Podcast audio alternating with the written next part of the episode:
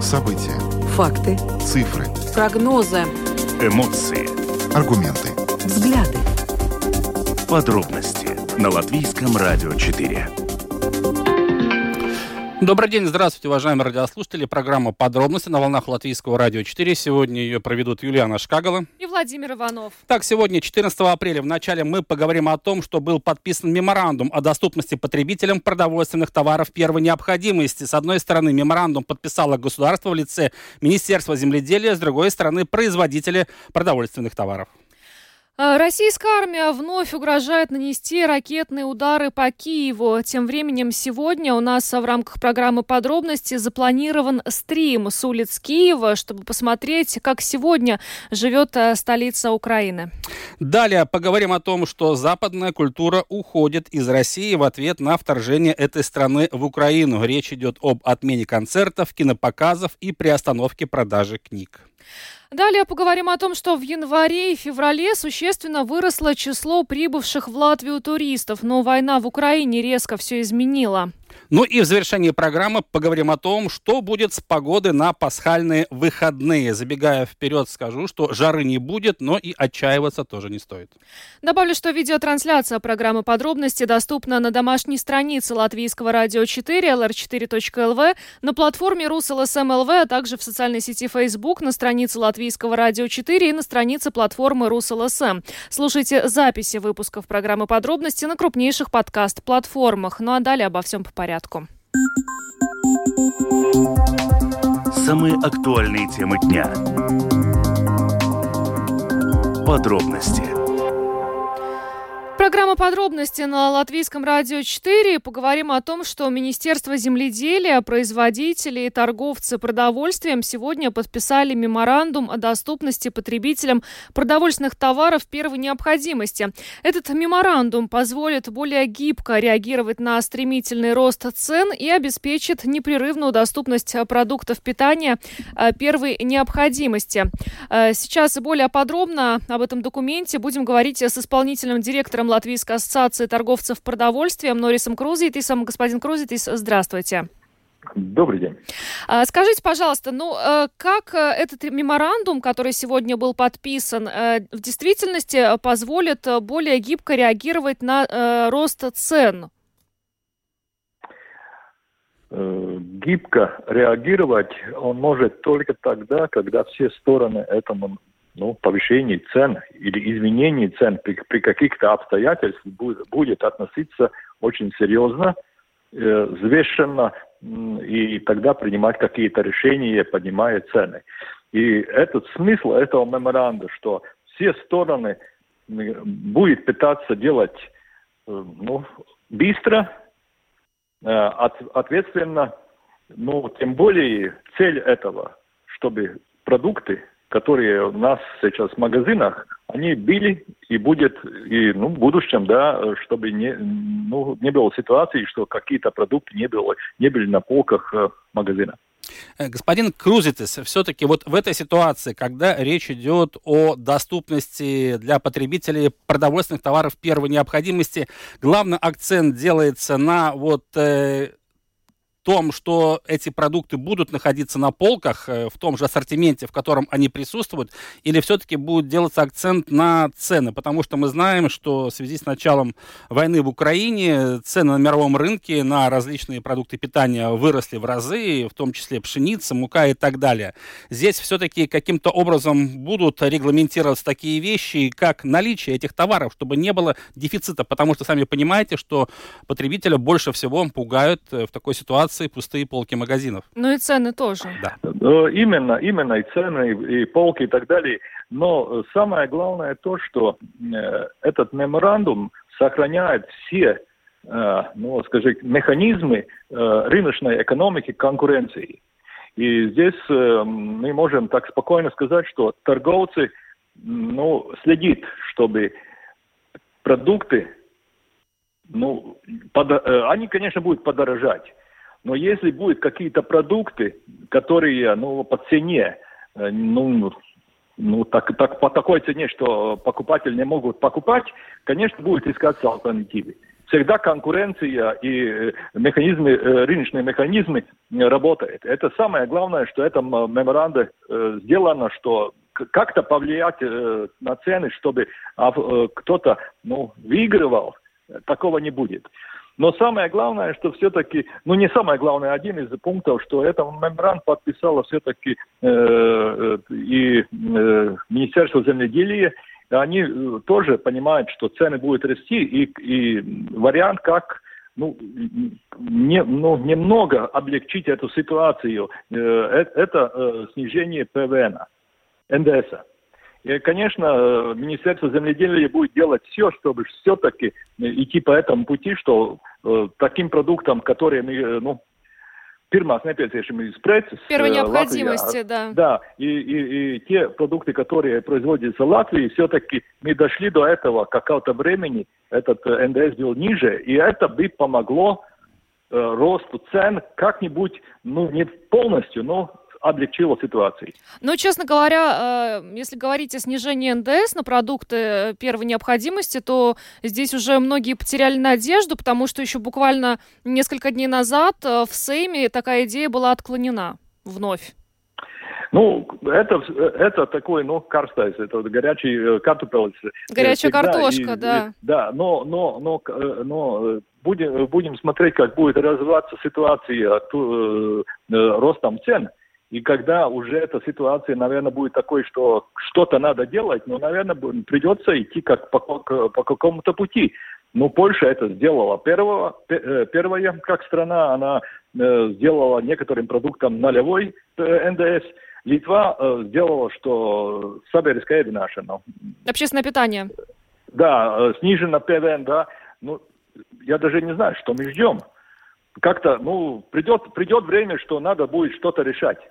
Я хочу а, один момент э, прояснить по поводу этого меморандума и его сути, вот тоже, о чем вы говорили, для того, чтобы наши слушатели э, понимали.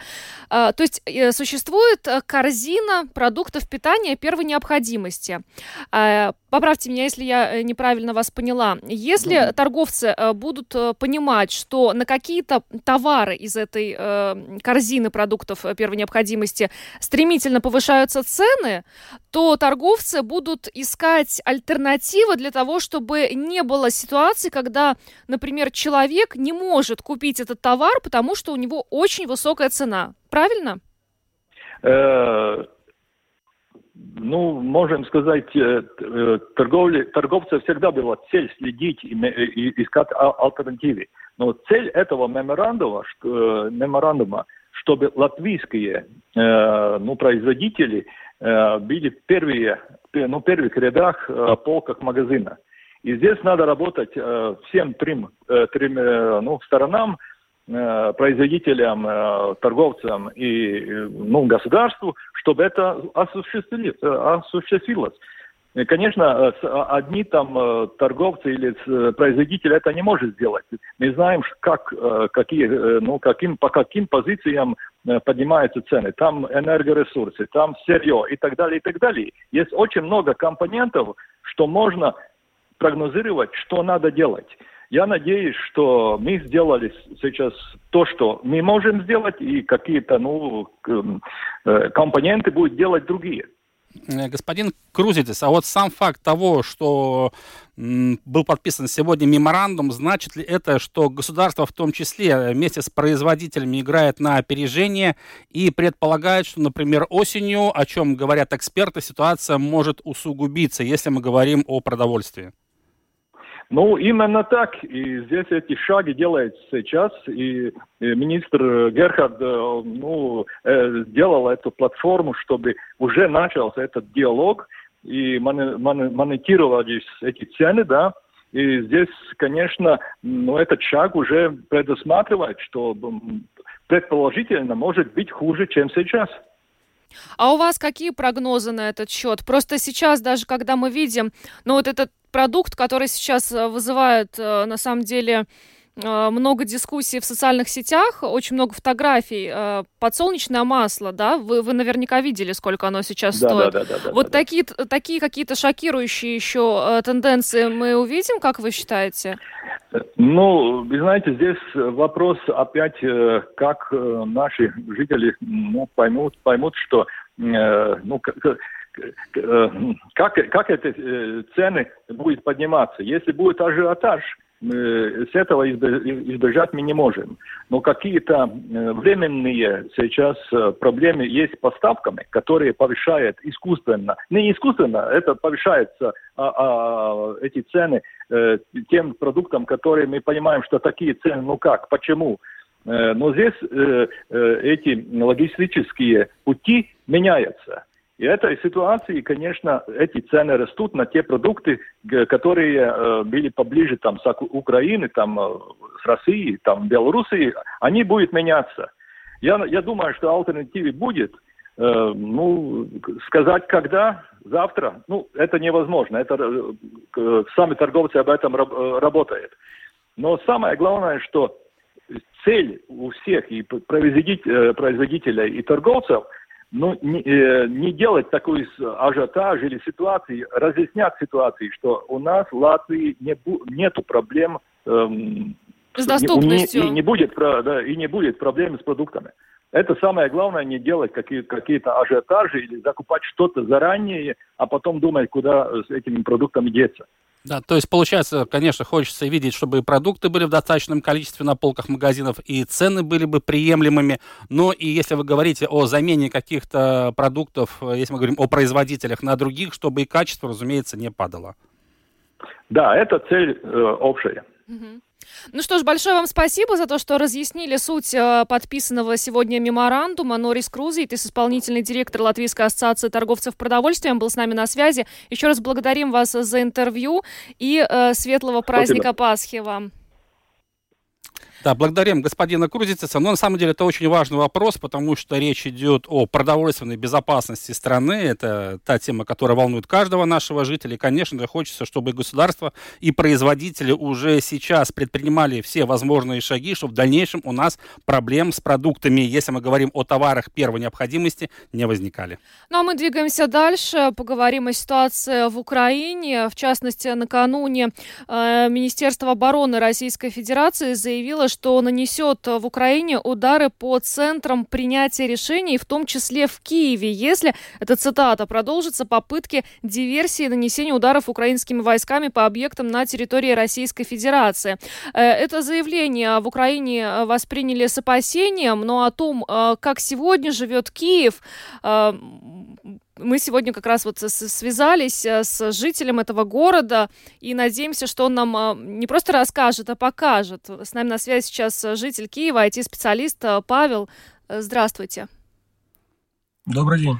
Павел, ну первый вопрос. Э, Вы находитесь в столице Украины, Киеве. В каком именно районе? И вообще, вот, э, если мы говорим о улицах Киева, что сейчас происходит в городе? Потому что, с одной стороны, мы знаем, что с начала апреля, после освобождения населенных пунктов от российских войск, ситуация вот в Киеве, Киевской области стабилизировалась. И жители стали постепенно возвращаться в свои дома. Но при этом заместитель министра обороны Украины Анна Маляр просит киевлян все-таки не спешить с возвращением. Что сегодня вот перед вашими глазами, где вы сейчас находитесь? Э, Я сейчас в центральном районе, это один из центральных районов, стою, остановился на проспекте. Машин очень много, их все больше с каждым днем. А, Город оживает, город уже недели две как активно оживает, я бы сказал, потому что первое время и закрылось, людей было мало. Сейчас он наполняется. Он наполняется людьми, машинами, открываются магазинчики. А, Вот это очень приятно видеть, когда идешь, э, видишь знакомый магазин, который уже открылся, уже работает, там уже что-то продается. Вот, то есть э, ситуация стабилизировалась, город ну, похож на живой город. То есть у нас э, люди, э, да, несмотря на то, что заявления есть, но киевляне многие оставались, и сейчас все более активно это все по улицам видно.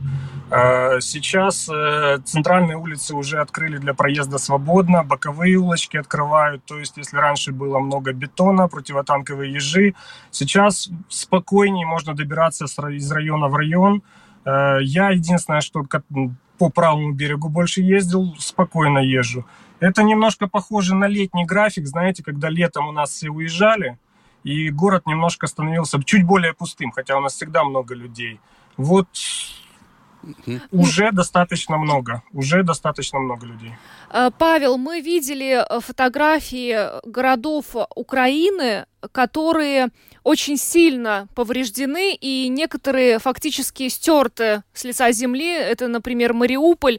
В Киеве все совсем иначе. Может быть, вы нам можете показать и э, параллельно рассказать, каковы масштабы причиненного ущерба этому городу, столице Украины? Ну, мне трудно оценить. В Киев тоже прилетали ракеты э, по некоторым районам. Я думаю, вы их знаете, можно эту всю информацию найти. Вот. Э, конечно же, нельзя сравнивать нас с такими городами, как Мариуполь, Чернигов, тот, тот же Житомир, как бы. Э, но как показала практика, прилететь может куда угодно в любой момент, поэтому тут на будущее не будем загадывать, что называется. Но Киев, э, если говорить о том, насколько он сохранил свое лицо, да, это не разбомбленный город, это живой город.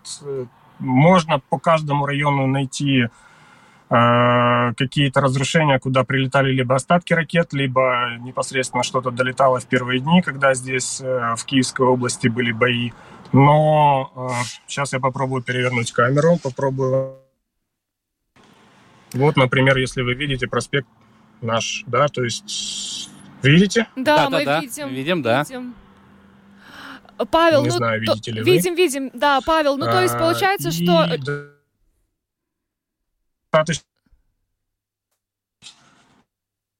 Э, Павел, вы нас слышите? Да-да-да, все нормально, да. Э, Павел, ну, получается, вот мы вот только что, только что видели картинку, да? Что это за улица, еще раз э, повторите, которую мы только что увидели, вот показали нам. А, я, я вас не слышал некоторое время. Ну, я вам показал, да, центральный, один из центральных проспектов, достаточно оживленный. Э, как-то mm-hmm. здесь мы не, не, не увидим, сюда, слава богу, ничего не прилетало. Mm-hmm. Вот, но по, по другим районам, конечно же, можно найти. То есть, получается, э, тем жителям Киева, которые с началом э, российского вторжения э, покинули город, им есть куда вернуться, в принципе. Э, все не так, как э, и, и в той же Буче, да, когда мы э, созванивались, там ну, людям фактически... Конечно. Конечно, Буча Ирпень очень сильно, серьезно пострадали, Гастомель тоже, то есть э, Та же Бородянка в Киевской области, там, насколько я знаю, журналисты уже были и не нашли ни одного целого дома. То есть, э, в принципе, вообще ни одного. Угу. Э, в Киев, да, Киев, э, ему повезло больше. Можно Павел, только так сказать. Да, скажите, пожалуйста, но все равно, насколько я понимаю, комендантский час никто не отменял в Киеве, он действует. Естественно, конечно. И в последний раз, когда вы слышали сигнал воздушной тревоги, это происходит до сих пор ежедневно или все-таки это стало более редким явлением? За сегодняшний день их было три. Э, это стало привычным, скажем, явлением. То есть э, я за месяц побывал во многих городах Украины, это уже к этому привыкли. То есть э, каждый день где-то звучит сирена, и она звучит чаще всего и по всей территории Украины, и по отдельным областям. То есть в зависимости от того, куда идет вылет, видимо. Я не военный, мне тяжело комментировать. Но в Киеве сегодня было три сирены, последняя была часа два назад, по-моему. Э, Павел, скажите, пожалуйста, вы э, сами вернулись в Киев, насколько я понимаю, совсем недавно. Ваша семья находится за границей. Почему вы приняли такое решение? Э, я в Киев наездами был трижды, вот третий раз приехал, остался. То есть, э, когда у меня, как у IT-специалиста, 24 февраля закончилась моя работа, потому что я работал с организациями в Киеве, и все это в один момент закончилось. Поэтому там, где можно было по волонтерской программе, я помогал, поэтому я мотался много. Сейчас я вернулся в Киев, буду продолжать это все здесь. А что касается семьи, действительно, у нас была такая возможность, потому что моя жена, а, она уже, они уже добрались, они в Германии, она большой молодец, она работает, она не выезжала как беженец, то есть она устроилась официально, платит налоги и уже работает. Э, я считаю, что поколение наших детей, если есть такая возможность сохранить их психику, у кого такая возможность есть, хотя бы на время, обязательно надо увозить подальше. У меня есть много знакомых, которые отъезжали даже в пределах там, Украины подальше, ну вот э, я созванивался, мне говорят, э, звучит какая-то сирена, дети к маме, мама, ой-ой-ой, давай прятаться в подвал, потому что они действительно сидели по подвалам. Первые там неделя-две, даже вот в Житомирской области особенно мне рассказывали. А это сейчас, ну, и любой звук их пугает. Э, это сейчас еще пойдут у нас весенние грозы, вот эти гром пойдет. Как будут дети реагировать, как психика будет реагировать, я не знаю, но это для, для детей это огромный стресс. Поэтому у кого есть возможность просто даже на какой-то период потом вернуться, но сейчас выехать, чтобы вернуть детей в более спокойные города, я считаю, что это надо делать. Павел, скажите, пожалуйста, обеспечен ли сейчас Киев в гуманитарном плане, учитывая всю ситуацию? То есть хватает ли продуктов в магазинах, хватает ли медикаментов? Вы сказали, что магазины работают, но не пустые ли полки там? Нет, нет. Э, в первый момент, как в стрессе, э, э, все позакрывалось, плюс все размели, размели, абсолютно раскупили все продукты, вне зависимости от того, класс, уровень, цена, то есть что, какая была возможность купить, люди покупали. Поэтому были очереди, были непонятно, что было с поставкой, с логистикой. Постепенно это все наладилось. Молодцы наши, как бы те, кто этим занимается, власти, логистические компании, продуктовые компании – никто не убежал, э, там неделя-две все постепенно приходило, нормализировалось, появлялись все крупы, э, мука, масло, то есть э, сейчас, если заходить, ну, раньше были еще очереди при входе в магазин, можно было час постоять, сейчас спокойно уже можно зайти в магазин, практически все купить, по продуктам в Киеве нет напряженки никакой сейчас. По медикаментам начинают открываться аптеки. Большой процент аптек был частный, поэтому в первые дни они позакрывались. Попросили, опять-таки, власти работали с э, компаниями медицинскими, попросили работников по возможности выходить, открывать аптеки, потому что медикаментов не хватало.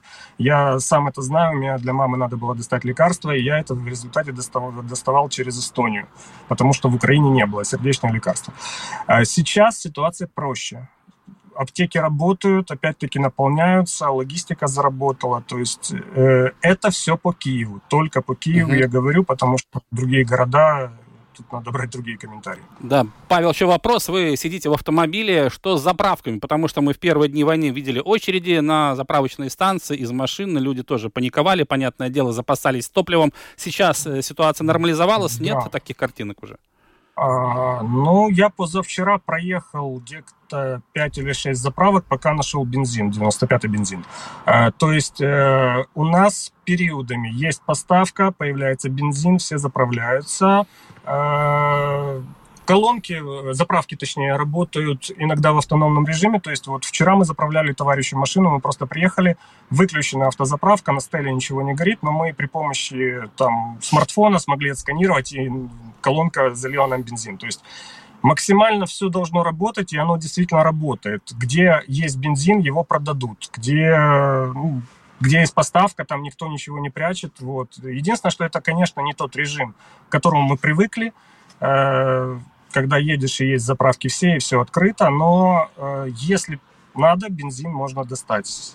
Угу. С газом та же ситуация, реже, но угу. и дистопливо, и газ можно найти. Павел, еще один вопрос. Вот в связи с тем, что э, все-таки российские войска, насколько мы понимаем из сообщений и руководства ВСУ, и военных экспертов, не оставляют все-таки своих замыслов по нанесению ударов по Киеву. Вообще, какие настроения у людей? Они понимают, что э, все-таки ситуация остается тревожной, и в любом случае расслабляться ни в коем случае нельзя. А никто не расслабляется. Вы знаете, после такого стресса, который все пережили, сейчас никто не расслабляется. Если посмотреть на людей в Киеве, это всегда был улыбчивый город. Сейчас все ходят, не улыбаются. Но мы еще улыбнемся. Я думаю, что все будет в порядке. А насчет настроений никто, паники никакой нет. Э, я же говорю, что мы здесь как муравьи, каждый при своем деле, каждый занимается своим. И э, ну, не до паники, скажем так. Нам сейчас расслабляться и паниковать просто нельзя. Никто, я не видел этих, этих настроений ни, нигде. Ну что ж, большое вам спасибо, Павел, за то, что ви- вышли с нами э, по видеосвязи. Павел, житель Киева, был с нами. Спасибо еще раз, берегите себя. Спасибо вам. Да, благодарим Павла, что да, сумел выйти с нами по видеосвязи и рассказал о той ситуации, которую он наблюдает в столице Украины. Действительно, никто не расслабляется, все прекрасно понимают, что до победного конца еще далеко, и нужно делать все возможное, чтобы побыстрее закончить этот кошмар. Ну а мы двигаемся дальше, поговорим о том, что э, западная культура уходит из России в ответ на вторжение этой страны в Украину. Это касается и отмены концертов, и кинопоказов, и даже приостанавливается продажа некоторых книг. Сейчас более подробно об этом нам расскажет международный обозреватель Латвийского радио 4 Евгений Антонов. Евгений тоже с нами на видеосвязи. Женя, здравствуй. Добрый день. Ну, после того, как началась э, война в Украине, очень многие и э, западные артисты, актеры э, и тогда культурные деятели приняли решение отказаться от э, своих гастролей э, в России. Э, в то же самое время и э, многие э, российские культурные деятели стали нежелательны э, на территории э, Европы. Но э, как бы ты на сегодняшний день оценил масштабы вот этих перемен э, в культурном пространстве России? Мы наблюдаем действительно беспрецедентное явление по масштабам. На самом деле речь идет не только о в этом факторе взаимных э, культурных санкций, но, э, наверное, в первую очередь следует отметить э, абсолютно уникальную вот эту вот волну единства всех э, мировых артистов, э, актеров. Pink Floyd на прошлой неделе собрался и записал песню в поддержку Украины впервые с 1994 года. Почти все музыкальные группы. Сегодня вот я увидел ролик, э, группы YouTube сделала э, тоже песню в поддержку Украины. И, конечно, все это создает очень яркий фон. Но э, наряду с этим явлением есть и вот э, то, о чем сейчас ты упомянула, это факт э, взаимный, как иногда это называют, отмены, когда э, одни артисты становятся нежелательными в одних странах, другие в других странах. Вот последнее событие из этого ряда произошло буквально на прошлой неделе, когда знаменитая британская писательница Джоан Роллинг, автор э, серии о Гарри Поттере, заявила, что ее книги больше нельзя будет купить в России в электронном виде в настоящий момент издательства, которые имели права на продажу этих книг на русском языке в электронном виде, уже перестали их распространять, но в бумажном виде книги о Гарри Поттере купить в России все еще можно. Аналогичное решение принял э, самый продаваемый автор э, триллеров Стивен Кинг, который заявил, что он не будет больше вести дела с Россией, и вот выходящая в апреле, в апреле книга Билли Саммерс, последнее его произведение, станет последним э, в России на русском языке, который можно будет купить.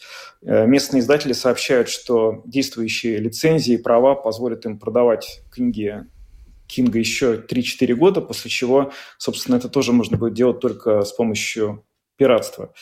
Э, Голливуд как таковой тоже ушел из России. То есть все крупнейшие компании, Warner Bros., Sony, Paramount Pictures отменили премьеры своих основных блокбастеров и прекратили а, показ своих лент. Netflix и Spotify объявили тоже о прекращении работы на территории РФ. Netflix вдобавок прекратил э, свою деятельность по приобретению оригинальных сериалов, которые он вел очень активно. Тем не менее, надо сказать, что это абсолютно не универсальное э, явление, и некоторые культурные заведения, с, такие, например, как Канский фестиваль, демонстрируют больше, в общем, гибкости в этом процессе, потому что Каны сказали, что они в этом году отказываются принимать какие бы то ни было российские официальные делегации, но при этом не ставят барьеров для независимого кино из России. В частности, вот сегодня стало известно, что режиссер Кирилл Серебренников э, его фильм «Жена Чайковского» будет включен в основной конкурс 75-го Канского фестиваля. И известный автор Акунин, российский писатель, который проживает в Англии, он также выступил категорически против вот этих вот э, культурных войн, э, бойкота российского книжного рынка. И он считает, что подобные шаги, они на самом деле только укрепляют диктатуру в России и работают на э, кремлевскую пропаганду. Женя, вот то, что мы сейчас обсуждаем, то, что представители западной культуры уходят из России, с некоторой точки зрения можно это назвать и культурными санкциями по отношению к стране, которая является страной-агрессором, которая развязала войну в Украине. Но значит ли это, на твой взгляд, что культурная жизнь в России вообще исчезла? Потому что, насколько я знаю, все равно есть люди, которые симпатизируют Кремлю и не прекращают э, свою культурную деятельность. Э, работают ли театры, скажем так. В кинотеатрах наверняка там демонстрируются только российские фильмы, как мы уже понимаем, да. Но вообще есть э, людям в России какая-то возможность все-таки приобщиться к культуре, пусть и не западной? Ну, на самом деле театры работают, э, э, в кинотеатрах идут не только российские фильмы. Вот э, только сегодня я видел в одном из телеграм-каналов анонс, что в России выходит на экраны мексиканский фильм с известными голливудскими актерами. То есть надо понимать, что далеко не все кинопродюсеры присоединились к этим санкциям. Ну, по крайней мере, есть производители кино, которые не принадлежат к Соединенным Штатам и к Европе, и, вероятно, какая-то часть европейских независимых производителей тоже, которые, возможно, решат, что им следует на российском рынке остаться. А, безусловно, культурная жизнь в России полностью не остановится. А, российская культура и культура в России достаточно а, плотно укоренилась, и культурных событий там очень много. Другое дело, что, собственно, их масштаб и участие в них международных исполнителей – все это стремится к нулю. Вот э, сегодня э, была новость, э, сообщил об этом президент Российской Академии Наук Александр Сергеев, что вот эти вот санкции, они касаются не только культурной жизни, но и научной. Он говорит, что в современных условиях вот этой вот, как он назвал, экономической войны против России, РАН испытывает очень серьезные трудности в отношении с коллегами других стран. Э, научные ассоциации ведущих э, европейских стран, Великобритании, Канады, США, Австралии, они просто приостановили сотрудничество с Россией. И многие ученые э, говорят, что это все может привести к тому, что, собственно, наука как таковая в России просто закончится, потому что для нее требуется научный обмен, для нее требуется импорт, завоз различных технологий, которых в России нет. И сейчас все это на самом деле ставится под большой вопрос. Вот, кроме того, у вот этого Э, культурного противостояния есть еще один такой э, своеобразный аспект. Дело в том, что ряд э, культурных явлений, произведений, которые ставятся на Западе, теперь культурные организации не понимают, как себя с ним вести. Вот, например, такая судьба сложная постигла произведение Чайковского в частности, его увертюру 1812 год «Славянский марш», а также его вторую симфонию, которую называют малороссийской. А, оркестр Кардифа просто отказался исполнять эти произведения в нынешней ситуации, хотя это, должно было это произойти в рамках фестиваля. Или вот, например, Лондонская национальная галерея, которая переименовала картину Эдгара Дега, знаменитого французского импрессиониста, «Русские танцовщицы» в «Украинские танцовщицы». Опять же, э, это произошло вот сейчас на фоне этих событий, которые э, таким образом, вот мы видим, что затронули всех. Это прецедент, Евгений, или э, подобные ситуации уже возникают, когда э, заменяют, э, допустим, э, российские города украинскими и так далее? Вот то, о чем ты только что сказал. Я никогда не слышал ни о чем подобном, чтобы речь шла о замене э, названий. Или вот, например, как произошло в Польше, когда заменили оригинальный текст в постановке э, пьесы Чехова «Три сестры», и со сцены прозвучало не «Москва снится мне каждую ночь», а «Мне Киев снится каждую ночь». И э, режиссер этого спектакля решил, что в настоящий момент времени именно украинская столица является символом потерянного рая, уничтоженного войной, и они со сцены не могут произносить э, Москву в этом контексте. Э, я э, практически убежден, что это совершенно беспрецедентно для мировой культуры, для мировой политики. Хотя, э, конечно, в целом э, что-то, какие-то культурные санкции происходили так или иначе в разных странах на протяжении длительного времени. Например, в Израиле есть неофициальный, негласный запрет на живое исполнение произведений Рихарда Вагнера из-за его вот э, ассоциации с э, нацизмом, с фашистской Германией. Но все-таки это и санкции, если можно их так назвать, они носят совершенно другой характер. Здесь мы имеем дело с публичной, очевидной, просто отменой, переименованием тех явлений, которые считались незыблемыми. И вот эта степень, то, как далеко это все зашло, на самом деле лучше многих других событий и слов показывает, до, сколь, до какой степени мир возмущен и шокирован всем тем, что сейчас происходит в Украине. Ну что ж, большое спасибо тебе, Евгений. А, Евгений Антонов, международный обозреватель Латвийского радио 4, был с нами на видеосвязи. Говорили о том, как западная культура уходит из России. Еще раз э, спасибо тебе, Женя, и хорошего вечера. Спасибо.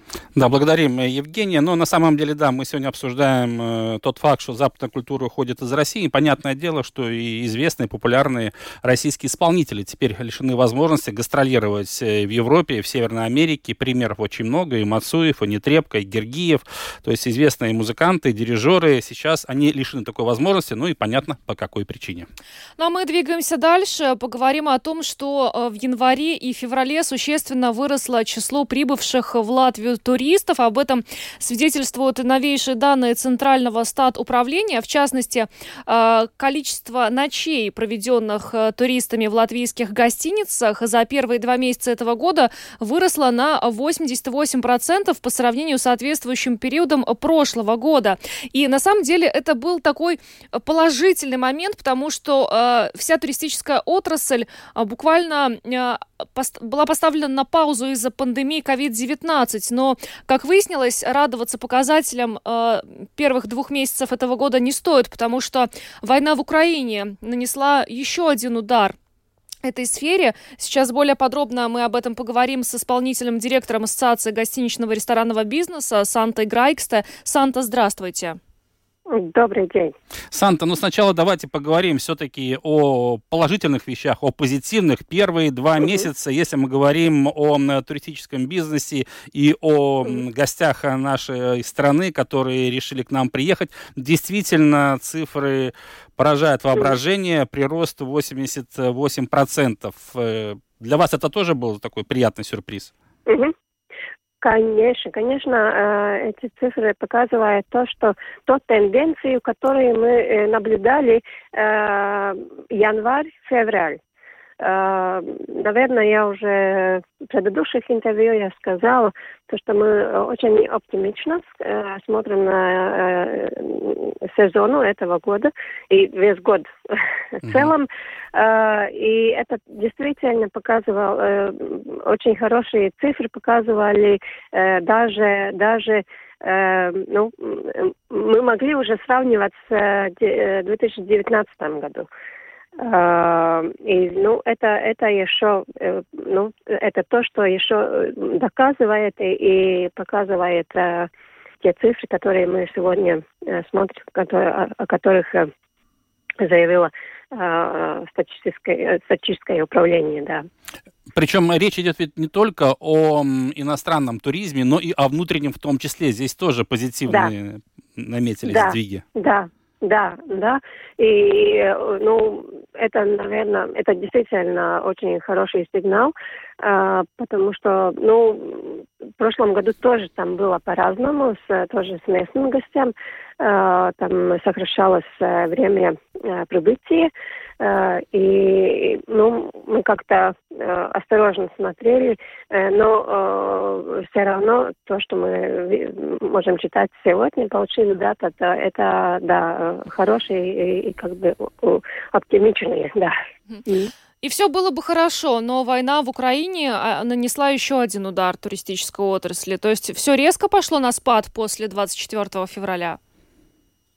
Ну, после 24 февраля, февраля мы можем наблюдать э, то же самое, э, то же самая ситуация, какая была э, в начале э, марта 2020 года. Э, такая же ситуация, что те резервации, которые были сделаны, э, откладывались.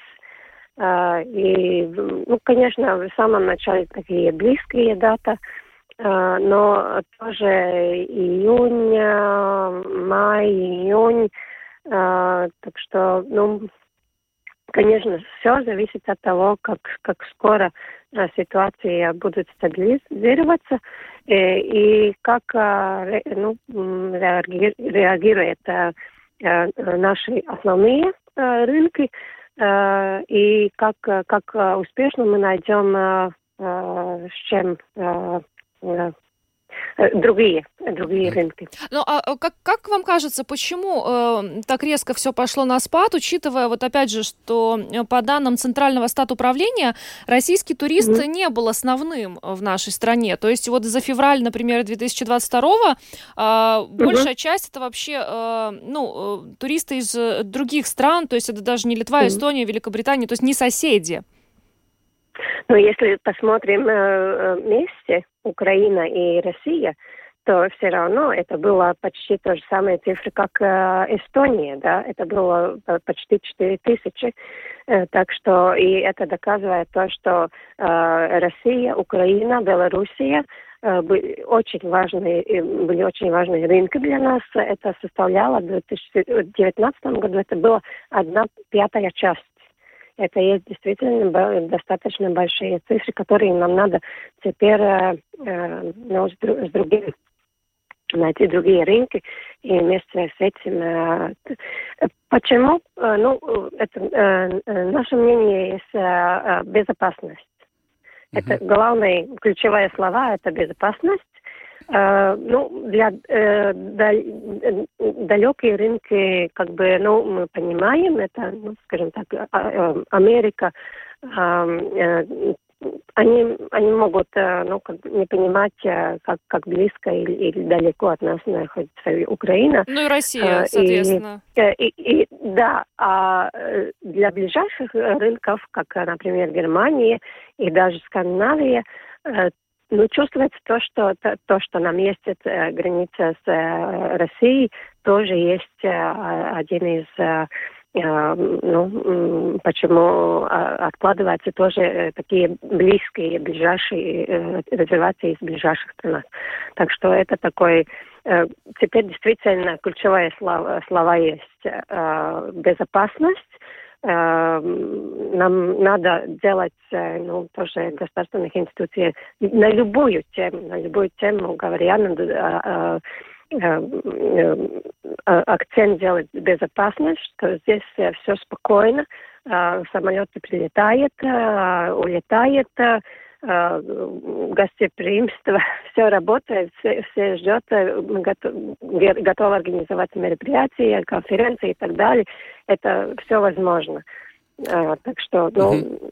Да, Сан, это безопасно. Да, да, еще такой вопрос. Вот мы говорим о том, что после 24 февраля туристический поток пошел на спад по понятным причинам, но известно, что э, после как раз этой даты в Латвии стали появляться э, украинские беженцы, и часть из них размещалась в гостиницах, гостевых домах. Это в какой-то мере компенсировало а, убытки представителей гостиничного и ресторанного бизнеса, или это не большое число людей, которые могли бы действительно э, улучшить ситуацию в этой отрасли?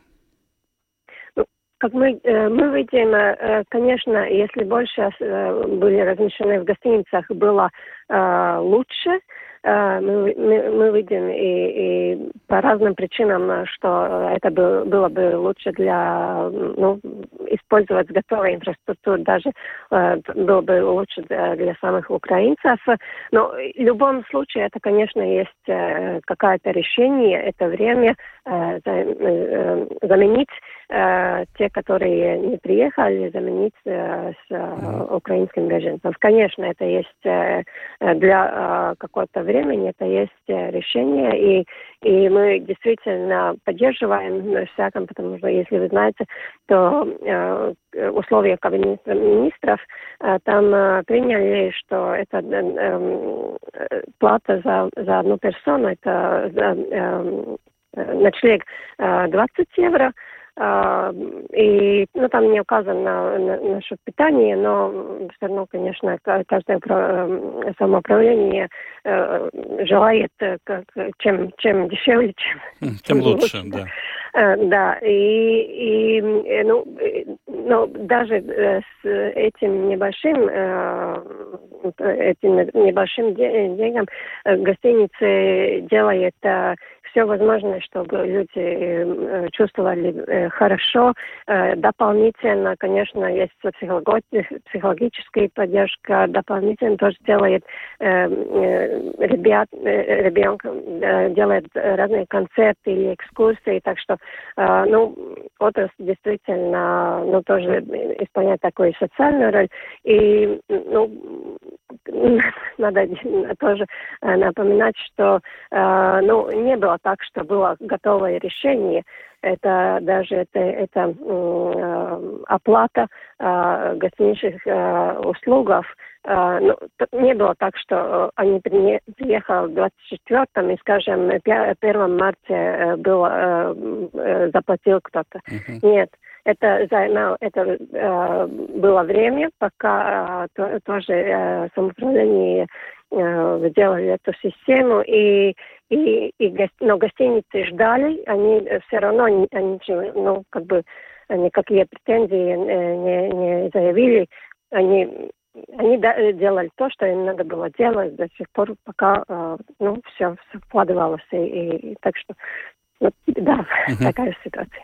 Ну что ж, большое вам спасибо, Санта, за интервью, за то, что рассказали о ситуации в отрасли. Санта Грайксте, исполнительный директор Ассоциации гостиничного и ресторанного бизнеса, была с нами на связи. Еще раз благодарим вас.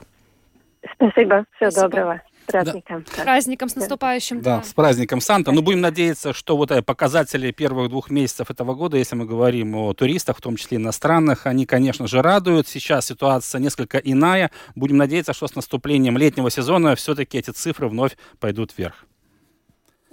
Ну а мы двигаемся дальше. Поговорим о погоде на пасхальные выходные. Синоптики сделали прогноз, который, я думаю, интересует очень многих, потому что впереди выходные, целых четыре дня. Давайте послушаем руководителя отдела прогнозов Латвийского центра окружающей среды, геологии и метеорологии Лауру Круменю. Праздничные дни начнутся с более облачной погодой и с осадками.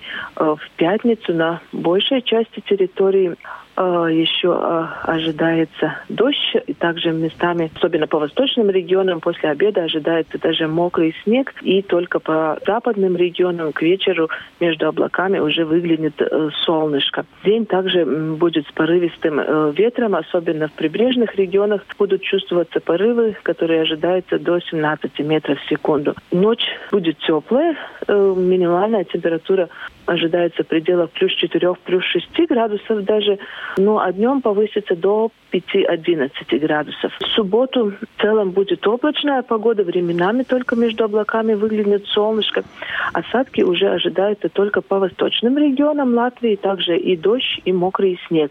Ветер тоже еще будет порывистый, особенно по востоку Латвии, где порывы ветра будут достигать 15 метров в секунду. В ночные часы минимальная температура будет в пределах минус 1 плюс 4 градусов, ну а днем э, воздух прогреется только до плюс 5, плюс 9 градусов. На Пасху, в воскресенье и потом также в понедельник погода уже намного улучшится, атмосферное давление в нашем регионе повысится, поэтому дни уже будут солнечными и сухими. Ночные часы воздух будет холодный, минимальная температура понизится до нуля минус 4 градусов на большей части территории, и только местами, в основном на побережье, будет температура градус 2 выше нуля. Ну а в дневное время даже при солнышке воздух прогреется только до плюс 4, плюс 10 градусов.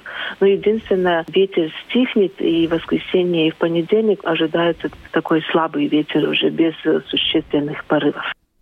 Итак, э, своим прогнозом на пасхальные выходные только что в эфире выступила Лаура Круменя, руководитель отдела прогнозов Латвийского центра окружающей среды геологии и метеорологии. Первые два дня будут все-таки прохладными, ну а затем погода, разумеется, улучшится и будет теплее. Ну а мы на этом завершаем программу подробности. С вами были Владимир Иванов, Юлиана Шкагала, звукооператор Андрей Волков, э, видеооператор Роман Жуков. Всем хороших выходных и поздравляем наших слушателей с наступающим э, праздником Пасхи. Всего доброго, будьте здоровы.